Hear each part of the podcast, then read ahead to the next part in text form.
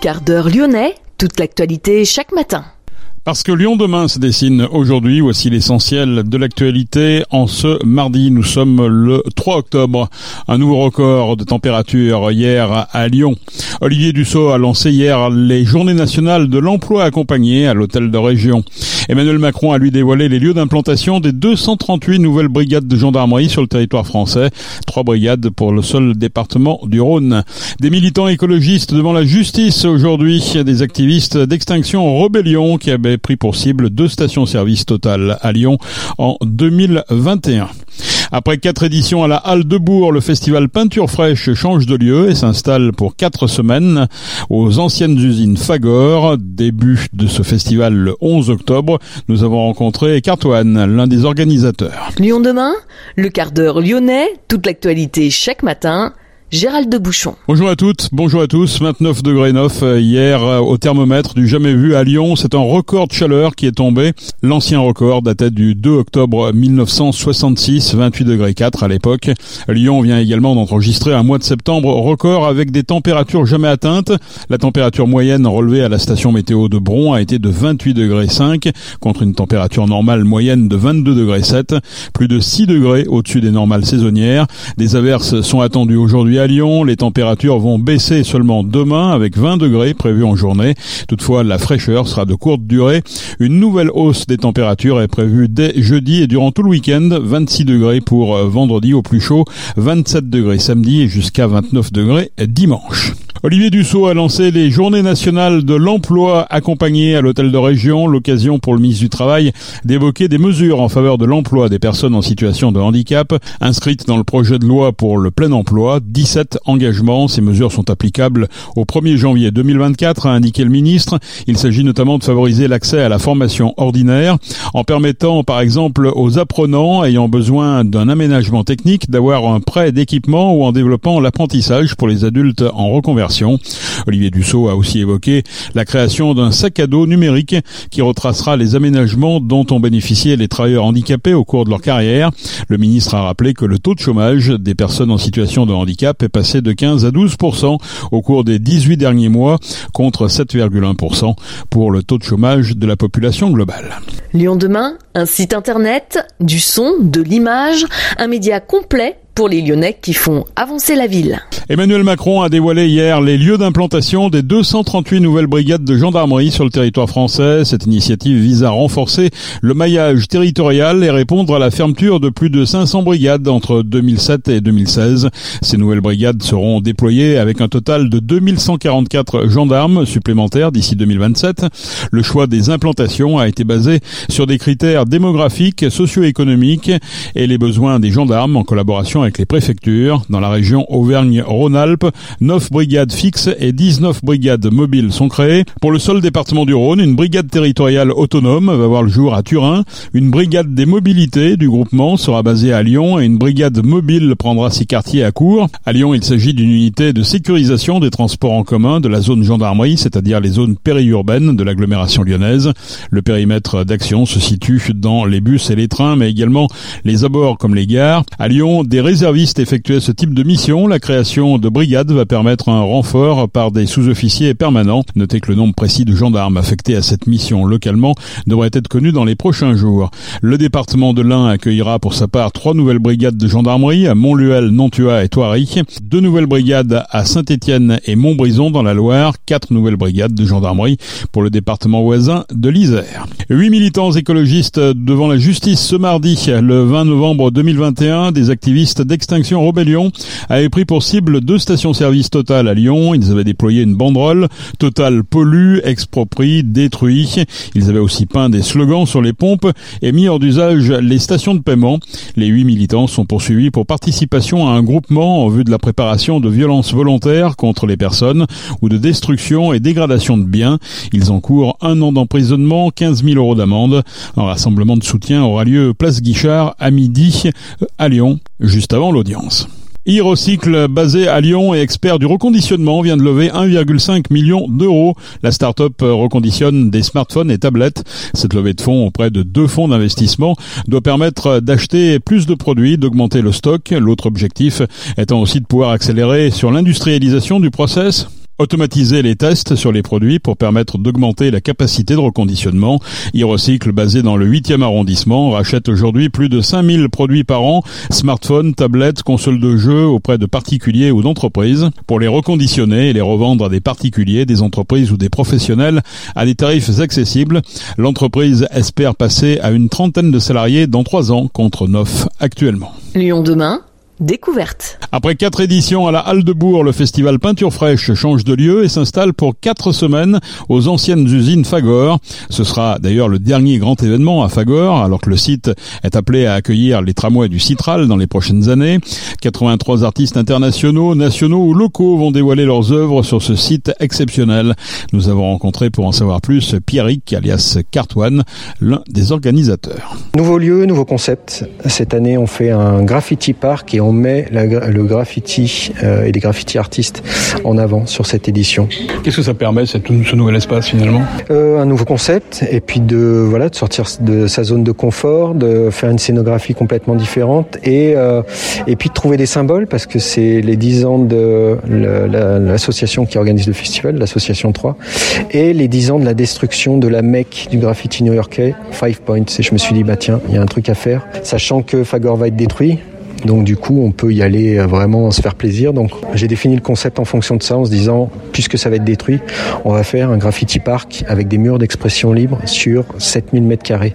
Et il y aura aussi 5000 mètres carrés d'exposition euh, intérieure, mais 7000 mètres carrés où les gens vont pouvoir se faire plaisir, s'initier au graffiti avec des artistes, enfin voilà, plein plein d'activités. Des artistes en lien également avec ce double anniversaire justement? Euh, bah, Des artistes non en lien avec vraiment le concept du graffiti, où vraiment on balaye, parce que le graffiti, ce que j'aime bien faire, c'est casser un peu l'image épinale des, gens qui viennent au festival. Et donc là, il euh, faut savoir que le graffiti aujourd'hui, c'est plein de sous-familles, de sous, euh, euh, qui, bah, qui ont eux-mêmes leur culture, leur code. Donc on balaye, on essaye de balayer un peu bah, tous ces mouvements, du lettering à la calligraphie, à l'abstract, à l'ignorant art, au lettrage graffiti pur et dur. Enfin voilà, on, balaye histoire de, montrer aux gens que le graffiti, c'est pas juste ce qu'ils en pensaient. Euh, le but aussi, c'est d'avoir des artistes à la fois, comme d'habitude, locaux, nationaux, internationaux. C'est quoi la proportion aujourd'hui? Alors euh, aujourd'hui, on a à peu près euh, moitié-moitié, sachant qu'il y a un peu plus d'artistes de, locaux. c'est vraiment un des, un des fondements, un des piliers de notre, notre, notre ADN, c'est de se dire, c'est des gens, les artistes locaux qui font vivre cette culture dans la ville. Donc c'est une façon de leur rendre hommage. Mais on a des artistes du monde entier, des Brésiliens, on invite le fondateur de New York, euh, de Five Points, euh, Meres One, qui, qui je crois que c'est, ça doit être son deuxième ou troisième voyage en France, donc assez rare.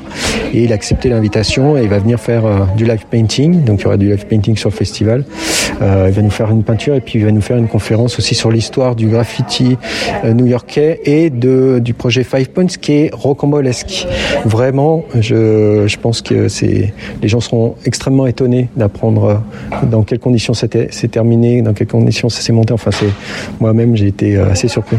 Un tour fraîche, c'est pas uniquement aller voir des œuvres, hein, c'est aussi euh, quelque part voir les artistes travailler. Pourquoi pas participer soi-même? Alors voilà, des artistes en live, on, les voit euh, peindre sur la façade de Fagor, des ateliers sur table pour petits et grands, des, de l'initiation à l'extérieur sur les murs, puis surtout ce, ces 7000 mètres carrés de murs d'expression libre.